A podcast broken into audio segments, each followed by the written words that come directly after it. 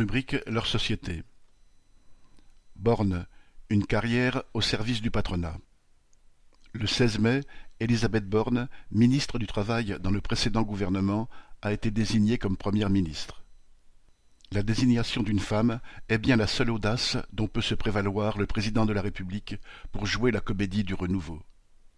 Il est vrai que la presse en avait rempli ses colonnes depuis des semaines. La surprise n'en est donc pas vraiment une. Elisabeth Borne est seulement la deuxième femme à accéder à la fonction, trente ans après Édith Cresson. Pour le reste, rien de nouveau sous le soleil. Elle est ministre depuis 2017, il est donc difficile de faire croire à un changement de cap en ce début de deuxième quinquennat macroniste. Borne a été successivement ministre des Transports, puis de la Transition écologique, et enfin ministre du Travail de Macron à partir de juillet 2020. C'est dans cette fonction qu'elle a défendu la réforme des allocations chômage, une des dernières attaques emblématiques menées contre l'ensemble des travailleurs par Macron I. Elle est donc toute désignée pour assumer les attaques que prépare Macron II.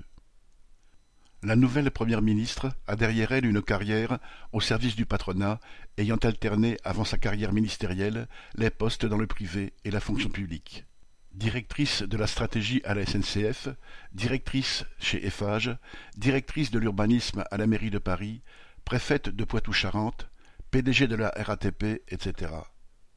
Cette nomination ne vise même pas à donner l'illusion d'une inflexion de la politique par rapport à celle de Philippe ou Castex.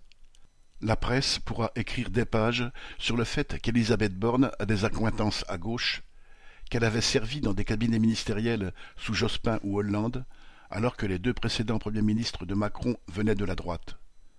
Mais pour les travailleurs et les familles populaires, cela n'a évidemment aucune importance. Le faux suspense orchestré autour de cette nomination et de la formation du nouveau gouvernement a quelque chose de déconnecté de la vie réelle.